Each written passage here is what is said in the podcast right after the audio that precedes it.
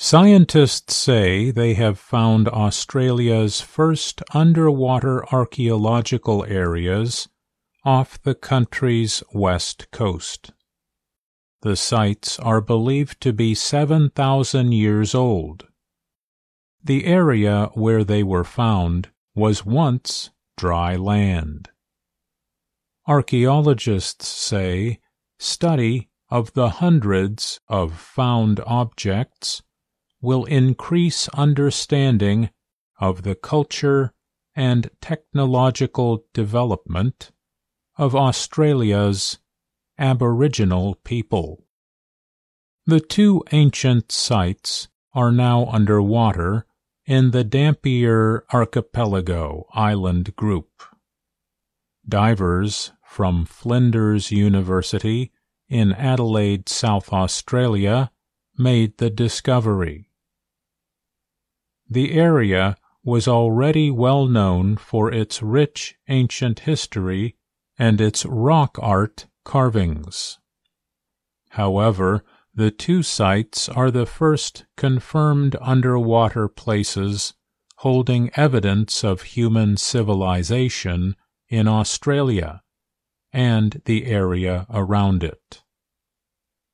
Michael O'Leary is a marine geoscientist and co-director of the project to study the tools.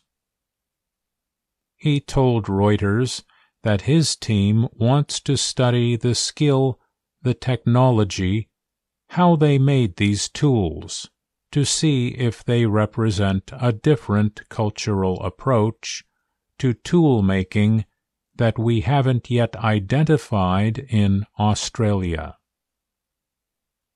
Archaeologist Jonathan Benjamin also leads the project. He said the scientists have found cutting and grinding tools that are thousands of years old. You can start to recreate what the people were doing and how they were making their life way in their economy, Benjamin said. Information from the discovery is being studied to find out how old the objects are. However, the radiocarbon dating method and study of sea level changes show the areas are at least 7,000 years old. Benjamin said the majority of objects remain on the seabed. The ones taken have been scanned for further research.